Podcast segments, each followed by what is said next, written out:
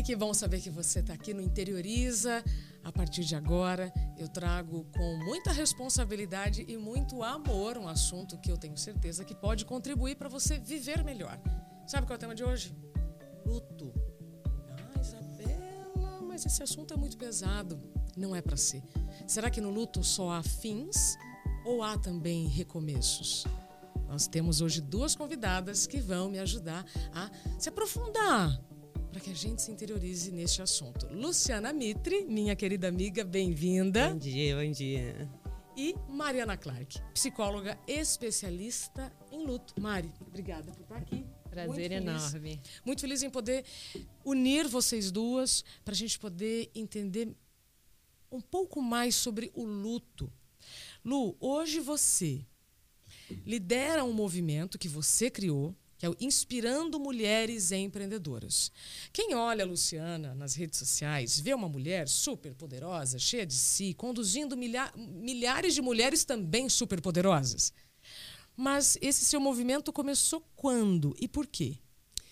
Esse movimento começou em 2017, eh, quando eu fiquei viúva. Na verdade, eu fiquei viúva em 2016. E eu fiquei viúva do meu primeiro e único namorado.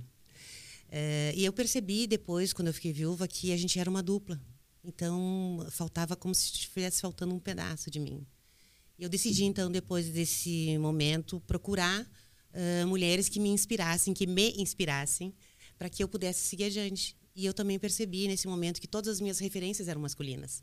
Meu pai era uma pessoa forte, meu marido era uma pessoa muito forte, meu filho era uma pessoa, pessoa forte. E eu fiquei sozinha nesse momento. Então eu comecei a procurar mulheres que me inspirassem. E assim nasceu Inspirando. Que hoje a gente tem mais de 20 mil mulheres junto com a gente pelo mundo todo.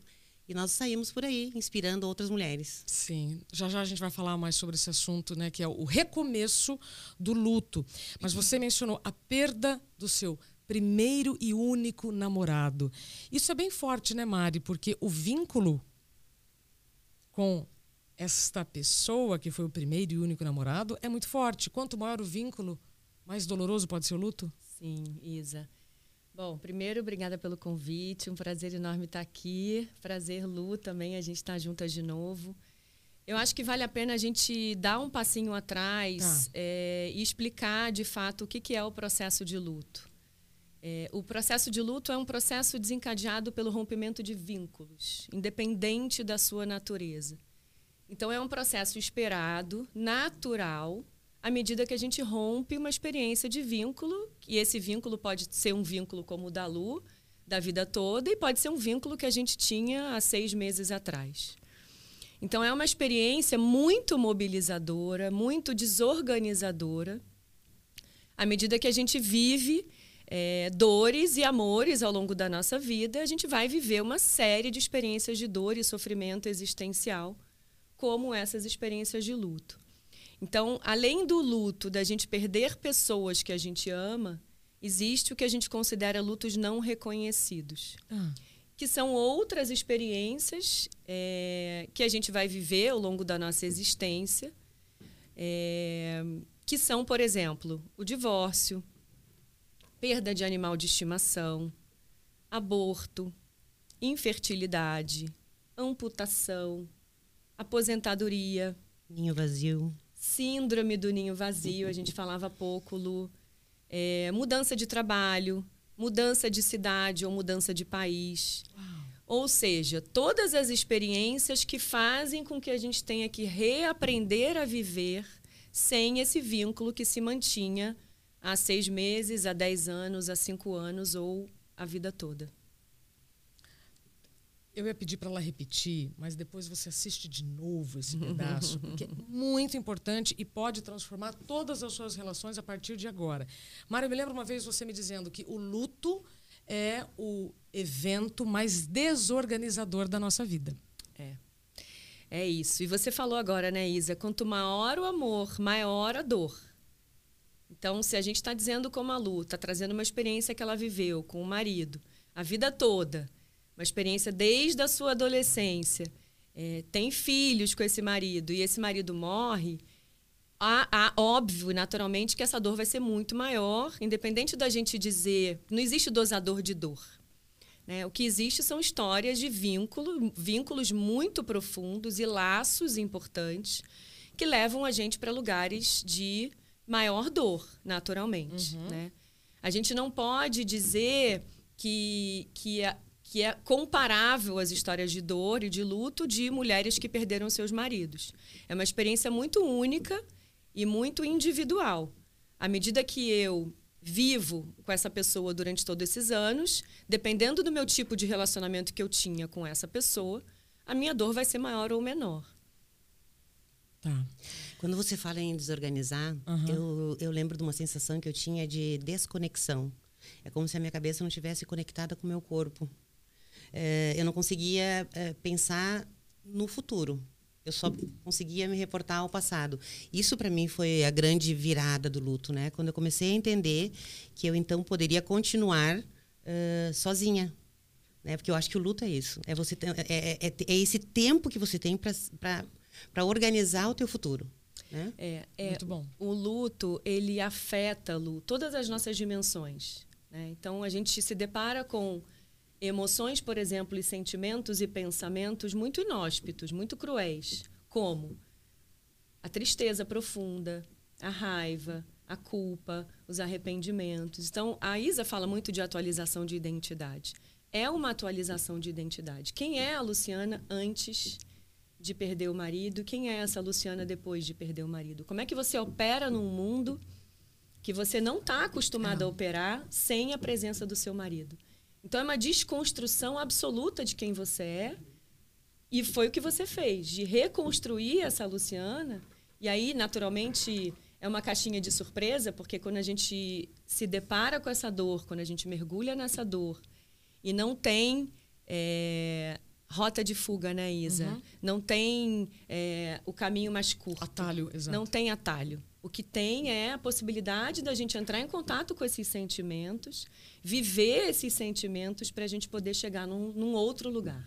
E Mas, aí esse outro lugar é uma caixinha de surpresa. Então, é isso que eu ia te dizer. Eu acho que a rota de fuga sempre é a, a gente tenta fugir da dor. Tenta. E não interessa o tamanho do, do, do luto ou do que é, né? É, mas a gente precisa viver. Mas não essa precisa, dor ela não é liquidável. A Por gente exemplo. não consegue liquidar essa dor. A gente não consegue apagar, passar uma borracha. A gente até nega às vezes. É uma, é, também é uma estratégia de sobrevivência. Mas provavelmente essa conta chega depois. É. E acho que isso é importante a gente falar. Ah, você está dizendo então, que a então, gente não pode pular essa pode. fase, que eu tenho que viver o luto. É claro que cada um vai encontrar uma estratégia para sobreviver a essa experiência. Então, tem pessoas que negam porque não dão conta de entrar em contato com, essa, com esses sentimentos muito inóspitos. Mas, quando a gente pensa em ressignificar uma experiência de perda, quando a gente pensa em dar um novo sentido a uma experiência de sofrimento, necessariamente a gente precisa passar por esses sentimentos. E aí, além da dimensão emocional, que é entrar em contato com todos esses sentimentos, o luto afeta também todas as outras dimensões, que são a dimensão física, a dimensão espiritual, como eu falei, uma reflexão sobre o meu propósito de vida, uma reflexão sobre quem sou eu a partir dessa experiência de dor. Afeta a nossa dimensão comportamental. A gente começa a ter hábitos que a gente não tinha antes em função dessa experiência de dor. Tudo isso é estratégia para sobreviver. Então, é, somos tomados por essa dor. Né? Independente da natureza do vínculo, claro que tem uma funcionalidade que a gente precisa voltar aos poucos, naturalmente, essa funcionalidade, uhum. mas ele é disfuncional em alguns casos. Mari, é... já já vou trazer aqui alguns exemplos para você dizer sim ou não. Isso é luto ou não, tá? Quando você fala funcionalidade, acho que vale a pena que eu é, interromper você pelo seguinte: você estar triste por, pela perda desse vínculo é super normal. Ter depressão por essa perda é outra história. Então, uma vez você me ensinou e eu gosto, quero repetir para você me corrigir, ver se você pega aqui. Você fica triste porque perdeu um emprego, uma pessoa próxima, ou é, perdeu um projeto, por exemplo, é uma coisa. É normal sentir tristeza com a perda desse vínculo. Absolutamente. Agora, não funcionar a partir desta perda, por longos períodos, isso pode te levar à depressão. Sim. É bem importante isso que você está trazendo. Funcional, Isa. né? É, porque o que, que acontece? É, quando a gente pensa num processo de adoecimento, e você fala bastante disso, a gente sabe que a doença mental ela é multifatorial. São muitas razões que fazem a gente adoecer mentalmente. Uma das razões são as nossas experiências de dor e de vida que a gente vive ao longo na, da nossa história. Então, é importante a gente dizer que as nossas experiências de dor, elas constituem quem a gente é. Uhum. Não existe uma Luciana hoje que não seja uma Luciana hoje com esse sorriso, empoderada no sentido do trabalho, de estar tá dando conta de tudo que ela deu conta, a partir da experiência que ela viveu. Então, as nossas dores constituem a nossa experiência de vida. E essa é a beleza do processo de luto. Uhum. O que, que a gente aprende, como que a gente cresce, para onde que a gente vai, da onde que a gente sai para onde que a gente vai, a partir de experiências como essas. Uau. Né? Isso é importante. Que é o ressignificar. Que é o ressignificar.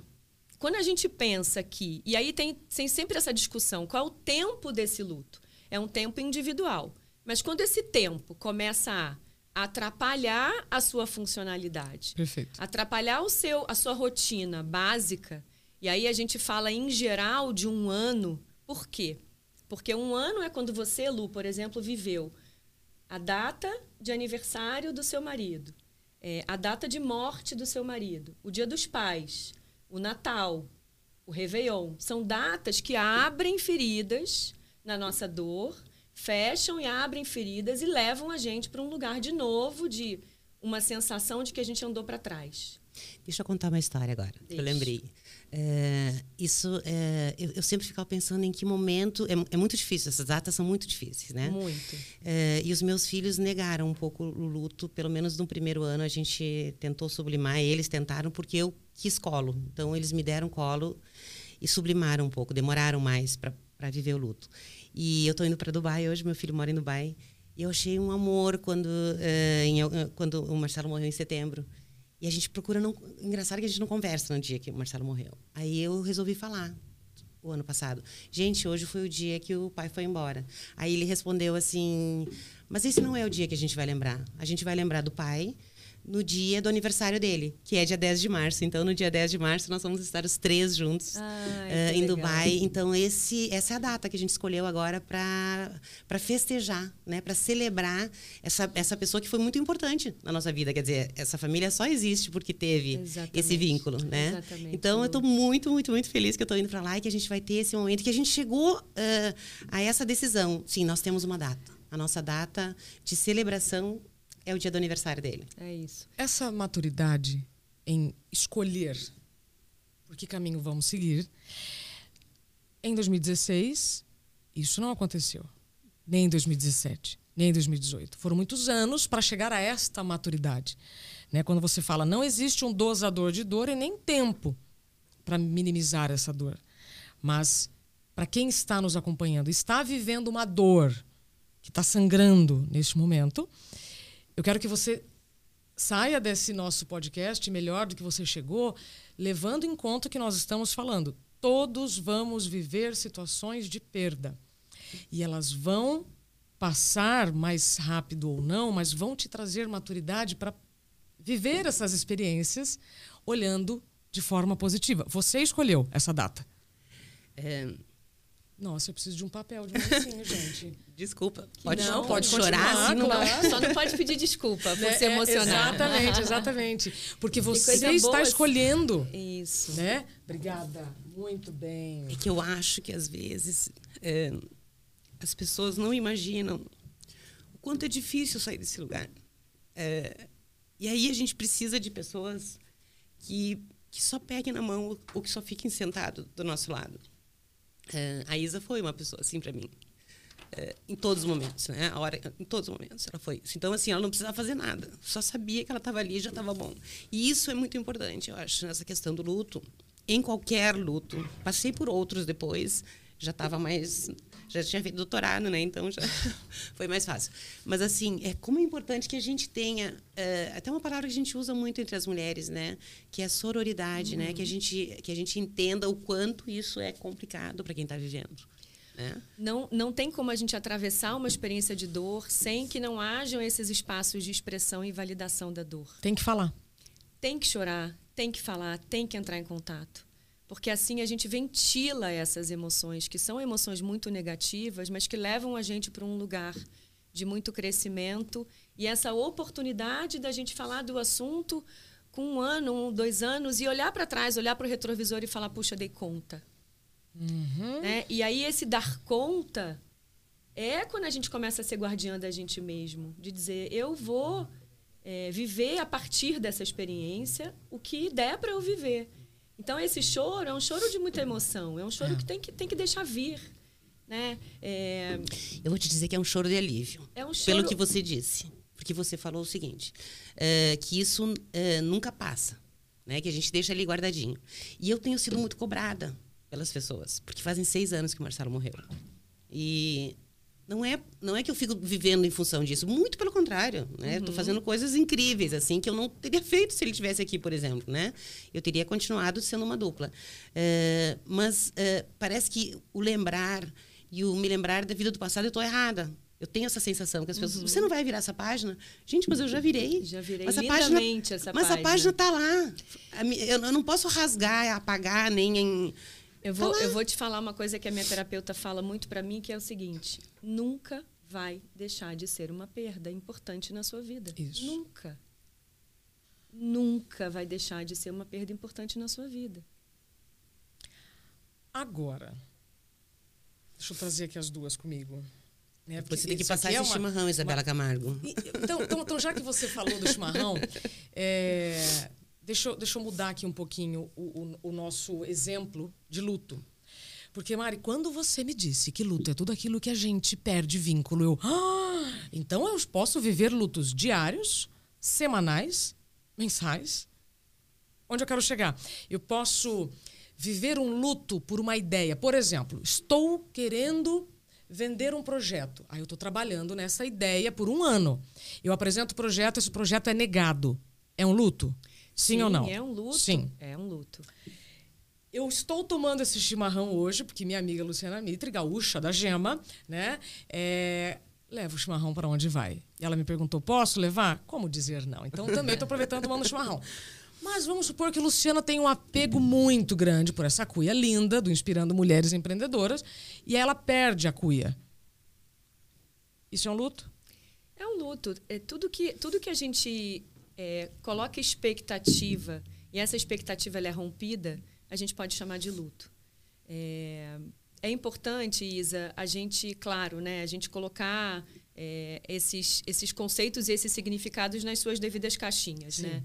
A gente vive numa sociedade onde é, somos exigidos né, por uma felicidade tóxica que é incompatível com a nossa condição humana. Né? Então, a gente hoje vê muitos movimentos, como esse que a gente está aqui, trazendo conhecimento, trazendo psicoeducação, para que as pessoas se reconheçam nas suas dores, para que as pessoas se sintam aliviadas de que, puxa, ufa, eu também vivo isso, eu também vivi isso e está tudo bem. Né? Então, eu acho que, de alguma forma, normalizar esses sentimentos faz muito bem para quem está nos ouvindo nesse sentido. Eu não sou um estranho no ninho. Por quê? Porque a negação e a indiferença das nossas experiências de dor, elas são muito destrutivas. Por quê? Porque desencoraja a gente e desaprova esses sentimentos, que são sentimentos que a gente está vivendo, para que a gente dê um passo adiante. Pronto. Né? Então, essa, esse tabu da sociedade que a gente ainda vive, que é, é a própria rede social que estimula isso todos os dias na gente, a gente tem sempre que lembrar que a gente está sendo sequestrado emocionalmente pela rede social, para que a gente negue e que a gente seja indiferente aos nossos sentimentos mais primitivos e mais profundos. Perfeito. Perfeito, Mari. Por isso, gente, que eu queria trazer a Mari Clark desde o primeiro episódio. A Luciana Mitre não, mas a Mariana Clark sim. Sabe por quê? Sabe por que esse, essa desdenha toda? Porque ela é minha vizinha, toma chimarrão comigo às seis da manhã. É, Por eu- conta eu- de 20 anos de amizade. É, eu, eu tô brincando, mas falando sério de uma coisa que eu sei que pode transformar a sua vida. Por quê? Nós estamos falando aqui de lutos e aí citamos exemplos que não dependem de nós. A perda de alguém. Né? Perdi um objeto, perdi um projeto, porque não dependeu de mim aquele sim. Agora, Mari, e quando o luto é voluntário? Por exemplo, Nesse processo de atualização de identidade que você mencionou, e eu promovo nas mulheres que estão empreendendo estão transitando a carreira, é evidente que para você ser algo novo, você vai ter que deixar o velho. Ah, então eu também vou viver um luto daquilo que eu sempre fui. Tá certo? Só que ao decidir me posicionar de maneira nova, eu estou deixando de me posicionar como eu me posicionava. E por mais que esta sensação de posicionamento me traga aque- aquela, aquele entusiasmo, empoderamento, eu estou vivendo um luto voluntário. Onde eu quero chegar? Conheço várias pessoas que tomam decisões de vou sair dessa empresa e já estão em outras, até vivendo contextos melhores, mas estão vivendo um luto da perda daquele vínculo. Faz sentido isso, Mari? Faz totalmente sentido. É isso. Não necessariamente uma pessoa, por exemplo, num casal que se separa, um toma uma decisão e o outro está refém dessa decisão. Não necessariamente a pessoa que tomou a decisão é uma pessoa que não tem dor, que não tem sofrimento. Entendi. Né? O que você está deixando para trás para viver outras coisas, dado que você tem um desejo e está tudo bem. Mas o que, que você está deixando para trás vai causar muita dor. Até porque essas experiências de dor, na maioria das vezes, elas impactam todo o sistema familiar. Exato. Então, tem consequências emocionais, psíquicas, para todas aquelas pessoas que estão envolvidas naquele, naquela decisão. Então, também é muito solitário. Por isso que o luto ele é muito solitário. Porque a gente, às vezes, toma uma decisão que é, é difícil para a gente, e a gente fica anos para tomar essa decisão, porque a gente está sempre medindo aí os prós e os contras. Então, Anne, ah, ah, desculpa, Mari. Mari. Eh, eu acho que tem uma coisa que é muito negativa no luto. A gente idealiza. Eu brinco que eu não lembro nada das coisas ruins, só lembro das coisas boas. E isso faz com que você demore muito para mudar. Ou seja, quando você olha para trás, você olha os momentos que foram bacanas. Você sente falta? as alegrias. As alegrias. e- Você não sente e- falta dos, mon- das tragédias que você passou, dos momentos ruins, enfim. E isso dificulta bastante, né? A gente virar um pouco essa página. É a saudade, né? É muita saudade, né, Lu, que dá. Mari, quando ah, você falou o luto é um processo solitário, o luto é um processo solitário, mas você pode ser solidário com quem está vivendo esse processo solitário, sem cobranças, sem julgamento, porque é muito ruim quando alguém julga a sua dor. Os nossos olhos são muito preconceituosos, então a gente julga, né? Se fala, nossa, mas olha, uma mulher tão bonita, tão maquiada, tão isso, tão aquilo. Como é que pode? Eu vivi muito isso lá atrás, eh, com o burnout, com o julgamento de, nossa, mas você tá sempre tão bem, como é que você pode estar mal? Então, nós julgamos muito. É, E quando você precisa matar alguém? Do que, que eu estou falando? Quem é tutor de um animal e precisa Sacrificar. sacrificar um animal? Quando você está numa empresa, numa carreira e você precisa sacrificar aquele emprego em detrimento de alguma outra situação que você está vivendo. Dá para se preparar nesses momentos? Eu acho que dá, Lu. Eu acho que entrar em contato com o que, que reverbera a partir daí é uma, uma, uma maneira da gente ir suavizando e amenizando esses sentimentos. Agora, de novo, é só um luto antecipatório, Uhum. porque a dor ela vai estar aí escancarada. Tomar a decisão de sacrificar um filho, porque um bichinho de estimação para muitas pessoas é filho, Olha aí. é, não é uma decisão simples. Né? Então, é, o que a gente pode dizer é que tem uma possibilidade de você fazer uma despedida, é, coisa que se esse cachorrinho fosse atropelado, por exemplo, você não teria essa possibilidade. Perfeito. Então, a possibilidade da despedida também vai suavizar um pouco o processo de luto. Ai, vou Porque trazer. você viveu aquela experiência junto com a pessoa ou com o bichinho de estimação, em vida ainda. Então, quando a gente pensa, por exemplo, além da perda de animal de estimação, do diagnóstico de uma doença que ameaça a continuidade da vida, É a mesma coisa, é uma possibilidade de você acompanhar o seu familiar num processo de adoecimento e você poder se despedir, de você poder fazer as pazes, de você comunicar coisas que você nunca comunicou. Então, tem essa possibilidade.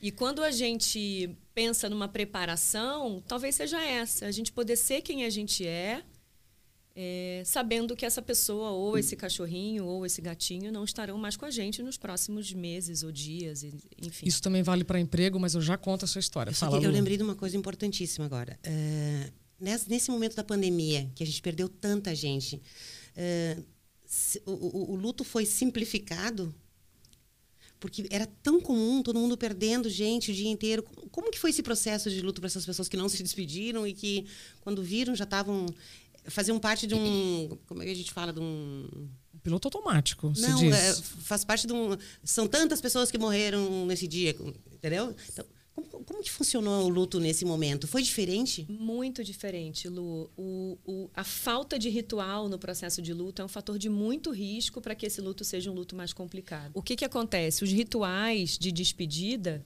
eles são rituais que têm uma função. A função é dar concretude àquela morte. Então, quando a gente pensa que essas famílias não puderam se despedir, por exemplo, dos corpos dos seus familiares, isso é um dificultador no processo de luto. À medida que eu não vi o corpo, eu consigo fazer fantasias, eventualmente, de que a minha mãe, por exemplo, se tivesse morrido pelo Covid, poderia estar tá viva ainda. Eu, eu, eu, meu trabalho é todo voltado para dentro das organizações. Eu estava fazendo um trabalho na pandemia para um grupo, um acolhimento de uma empresa. Uma menina, que eu acho que ela devia ter 25 ou 26 anos, ela abriu o microfone e falou: a minha avó, que era como se fosse a minha mãe, morreu de Covid, colocaram ela num saco preto no hospital. A gente não pôde se despedir porque foi naqueles primeiros meses. E até hoje eu espero o telefonema do hospital, achando que eles podem ter se confundido e a minha, mãe, minha avó pode estar viva. Então, é muito difícil e é um complicador, um fator de muito risco quando a gente vive essa experiência sem a possibilidade desse fechamento, desse encerramento que é a despedida do corpo.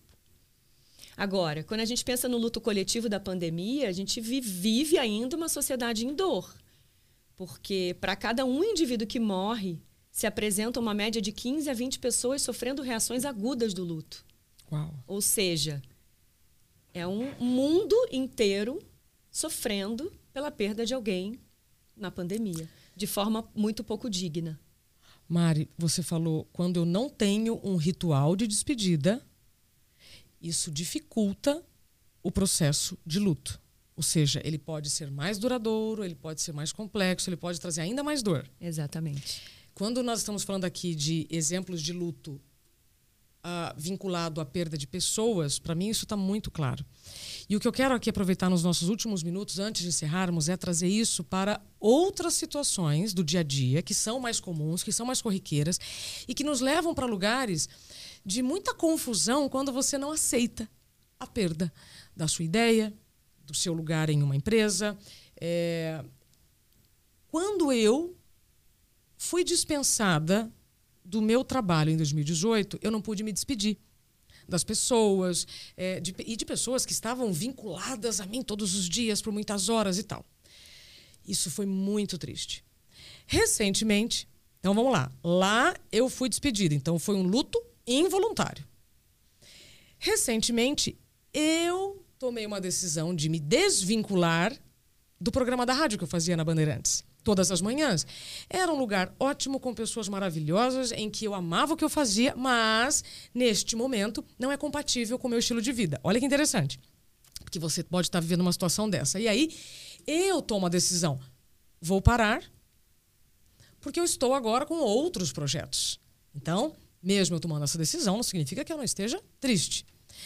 No último dia da rádio, foi um minuto que o Nelson Gomes, junto com a, a, a, a chefia, né, a organização da rádio, prestou uma homenagem. Eu chamo de homenagem. Foi um minuto, dizendo: Isa, obrigada até aqui. Que bom que você esteve conosco. Tchau. Só isso. Eu saí de lá como se eu tivesse ganhado na Mega Sena.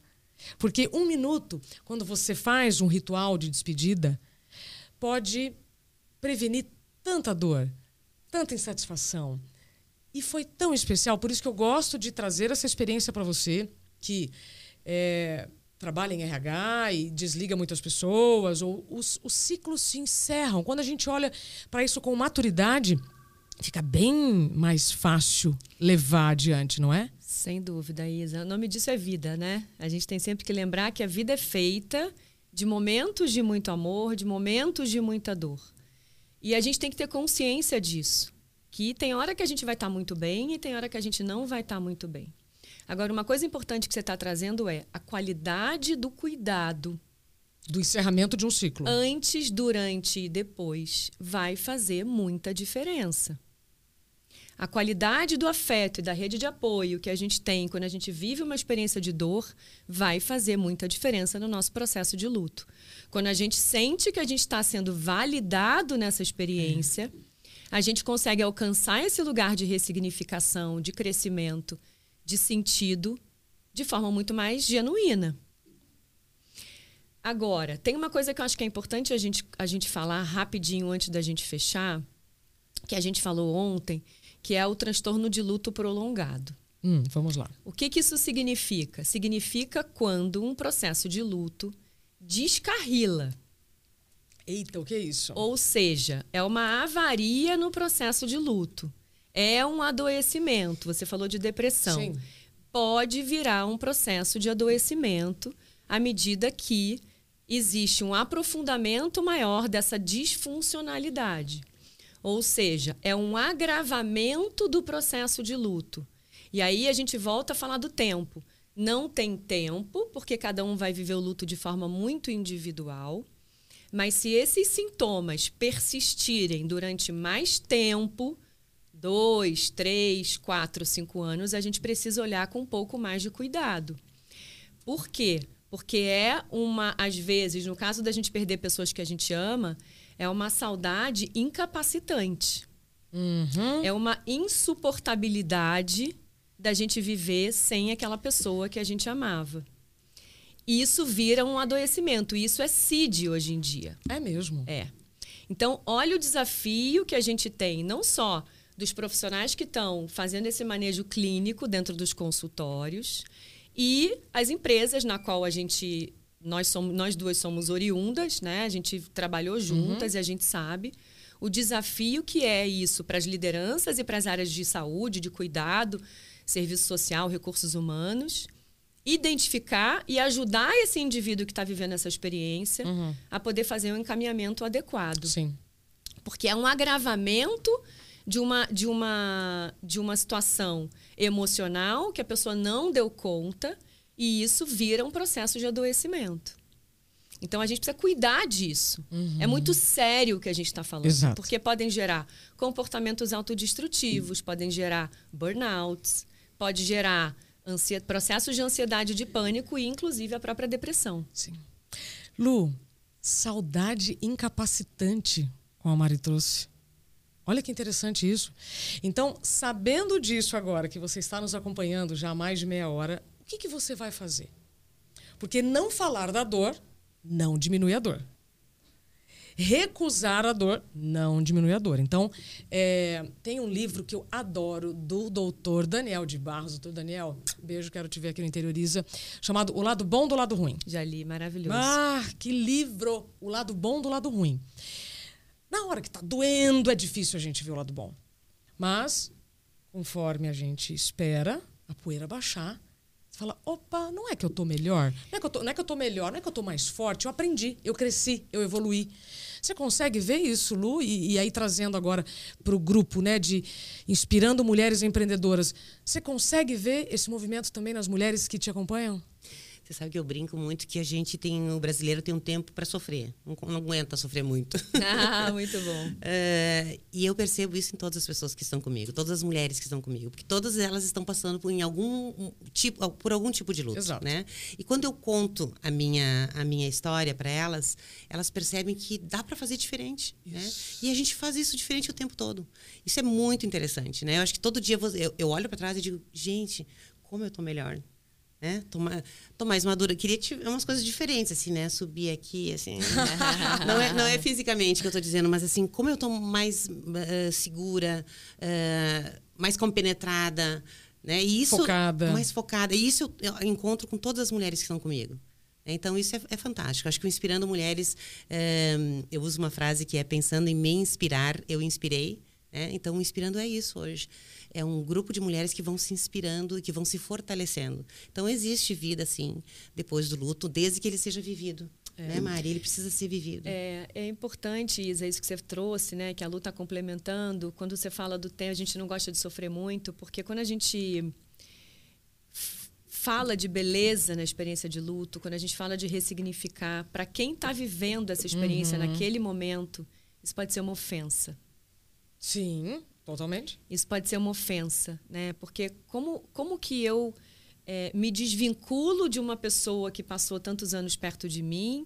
Como que eu posso pensar na possibilidade de viver uma vida sem essa pessoa? Como que eu posso pensar em estar feliz? Culpa, né? É a culpa. Uhum. A culpa é muito presente no processo de luto. Talvez o sentimento mais presente é a culpa e aqueles arrependimentos que a gente infelizmente vive. Eu poderia, eu deveria, eu, né? Se eu estivesse lá, se, se, se. Mas a gente tem que respeitar também, porque algumas pessoas escutam a gente falando nesse sentido e falam: não, não vou dar conta, não sei o que é isso e podem ficar ofendidas. Sim. Mas, à medida que a gente encontra esses espaços de, de potência, porque nada mais é do que a gente sair de um lugar de impotência, ampliar os nossos recursos emocionais através dessa expressão e ir para um lugar de potência. E você hoje está num lugar de potência. Não significa que você não, não tenha saudade, nunca vai significar que você não fique triste quando você tem lembranças. Porque isso faz parte da sua história. Né? Mas cada um no seu tempo, cada um do seu jeitinho, cada um do jeito que é possível. Né? Eu acho que essa talvez seja a mensagem final dentro do que for possível e confortável para cada um de nós. Mas que a gente consiga encontrar esses espaços afetuosos, amorosos, mesmo dentro das organizações. Apesar da dor. Apesar da dor. A gente conseguir falar sobre isso, porque quanto mais a gente fala, e às vezes a gente se sente meio repetitiva, ah, eu tô, eu tô inadequada socialmente, porque eu já repeti essa história de dor 50 vezes, mas você nunca é a mesma pessoa depois que você repete. A gente conta a história 100 vezes e a gente vai se reorganizando e a gente vai crescendo e a gente vai melhorando a nossa narrativa interna, uhum. a gente vai se ouvindo. Né? Então, cada vez que a gente conta, é um passinho adiante que é, a gente dá. Eu acho que quando a gente se dá por conta da finitude de uma vida, que é essa experiência que se tem no luto, né? É, você percebe que você pode fazer de novo. Você tem mais uma chance. É isso. Começa de novo. Quando a gente percebe isso, aí eu acho que já amenizou bastante, é né? Isso. Porque a gente só só vivendo, é, vivenciando essa finitude que a gente sente de verdade. E aí, Lu, a gente alcança o máximo dessa potência quando a gente ensina sobre o que a gente viveu para outras pessoas, que é o que nós três fazemos na no, da nossa vida profissional.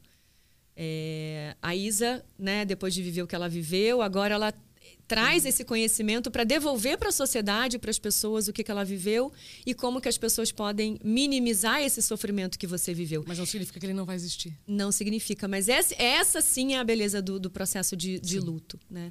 Quando você tem essas, esse grupo que você inspira tantas mulheres que são já inspiradoras, como você mesmo trouxe, isso é um processo de ressignificar a sua experiência. Então, é, é, é como se a gente alcançasse o máximo da nossa potência, devolvendo para essas, no seu caso, para essas mulheres essa possibilidade. No meu caso, a mesma coisa. Levando para as organizações processos mais humanizados, mais amorosos, mais afetuosos, porque eu vivi o contrário e gostaria que as pessoas pudessem é, minimizar esse, esse, esses sintomas, esses traumas, essas experiências negativas, para que o ambiente corporativo seja um ambiente mais saudável ou menos adoecido, né, Isa? A gente viveu isso juntas. Sim. É, antes de encerrar, eu quero repetir aqui uma parte muito importante, e aí eu compartilho uma experiência que eu vivi essa semana. Quando não há um ritual de despedida, isso vai dificultar o processo de luto. Olha que interessante, meninas. Ah, eu teria tanta coisa para contar, mas olha. Vou focar aqui. Esses dias eu vivi uma experiência inédita na minha vida. Eu não fui chamada para abrir, criar um programa de bem-estar, criar uma área de diversidade, criar. Não.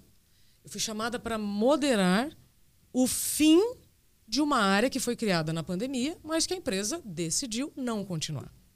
As pessoas estavam arrasadas. Eram seis pessoas que, que estavam nessa área, que começou na pandemia, fizeram coisas incríveis. Trouxeram diversidade para a empresa e tal. Então, assim, ok, estamos indo, estamos indo. E a empresa decidiu não continuar. O que cabe a nós fazer? Eu vou brigar com quem? Eu vou discutir com quem? Com ninguém. Eu preciso aceitar essa decisão que veio. Eu concordo com ela? Não, eu não concordo com ela, mas eu preciso lidar com essa situação.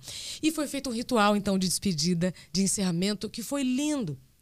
Todo mundo chorou, todo mundo disse: Olha, foi lindo o que nós fizemos. E aí, no fim, eu perguntei: se no início deste processo vocês já soubessem que ele teria validade, vocês teriam feito diferente? Não. Teriam deixado de fazer? Não vocês fariam a mesma coisa. Então, o que nós estamos fazendo aqui é, com maturidade, um ritual de despedida. E é isso que eu quero trazer aqui para você que está nos acompanhando. Faça rituais de despedida em vida. Né? Perfeito. Com maturidade. E para as empresas, olha, Mari, que experiência.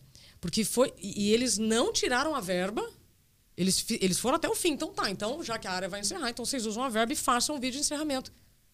Alguém vai falar assim: ah, mas para quê? Pronto, Mariana Clark trouxe aqui. Porque vai facilitar o processo de luto. Sem dúvida. Achei isso fantástico. É a qualidade do cuidado, Isa. De novo, é a qualidade do cuidado que vai fazer toda a diferença. É, quando, a gente, quando a gente pensa nos desligamentos, independente de ser área ou de ser pessoa, uhum. é, é isso. Como é que essa empresa está cuidando desse indivíduo? Sim. Como é que essa, como é que essa empresa está cuidando da família desse indivíduo?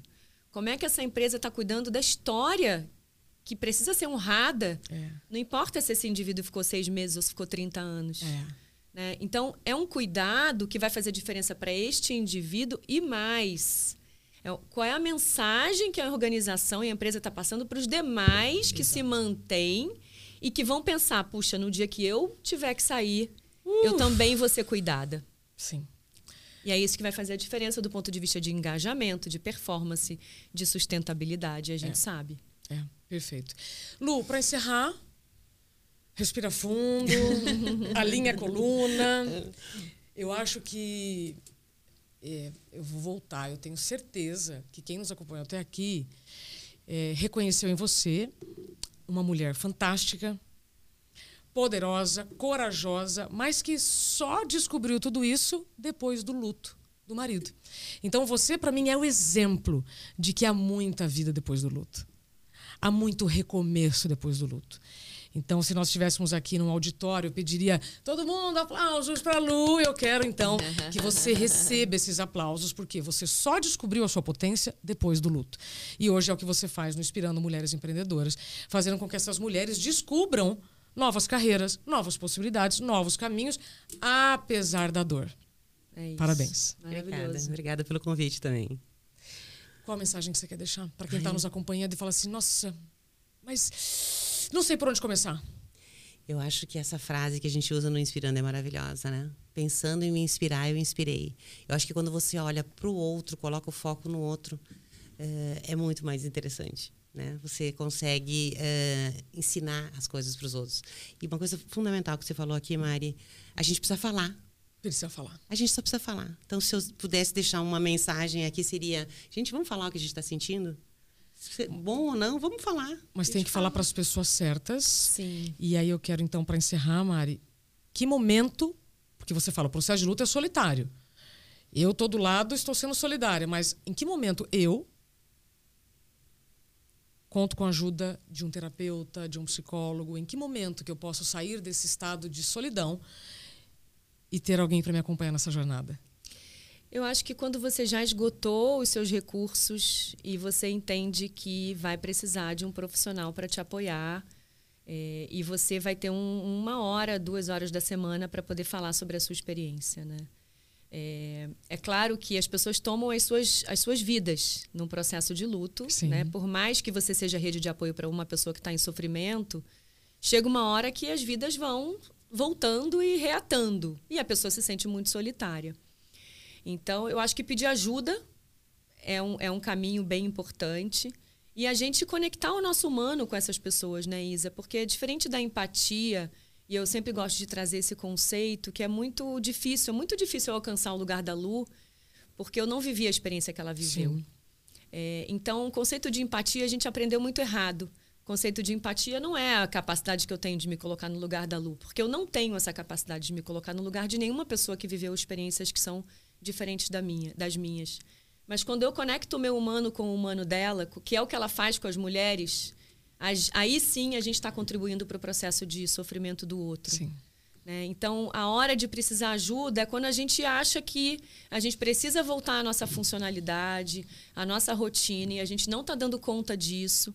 E aí sim a gente procura ajuda de especialistas para que possam apoiar a gente nesse processo e acelerar esse processo de ressignificar. Então, tem, tem especialistas fazendo isso, cada vez mais, pessoas, profissionais capacitados e formados para isso, para que possam amparar e, e, trazer um pouco mais de organização para a vida desse indivíduo que está em dor. Uau! Eu estou saindo desse episódio muito melhor do que eu cheguei.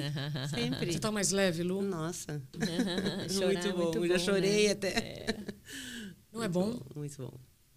É bom quando a gente interioriza assuntos que vão só contribuir para a sua jornada.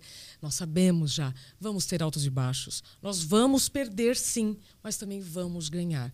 Enquanto você estiver olhando para a perda, você só está perdendo. Quando você aceitar a perda e começar a olhar nas possibilidades, não só de ganhos, mas de crescimento e de evolução, pronto. Você interiorizou e assim vai viver melhor. Mari, Lu, muito obrigada, meninas. Olha, Foi um prazer. Que bom, que bom, que bom, que bom. Olha que foto linda essa, hein? Demais. E você que está nos acompanhando, se tiver alguma sugestão, escreva. Reclamação, escreva. É, sugestão, escreva o que você quiser. E se fez sentido para você, compartilhe com quem você quer bem. Na próxima semana eu volto com mais um assunto para você interiorizar e assim viver melhor. Até mais.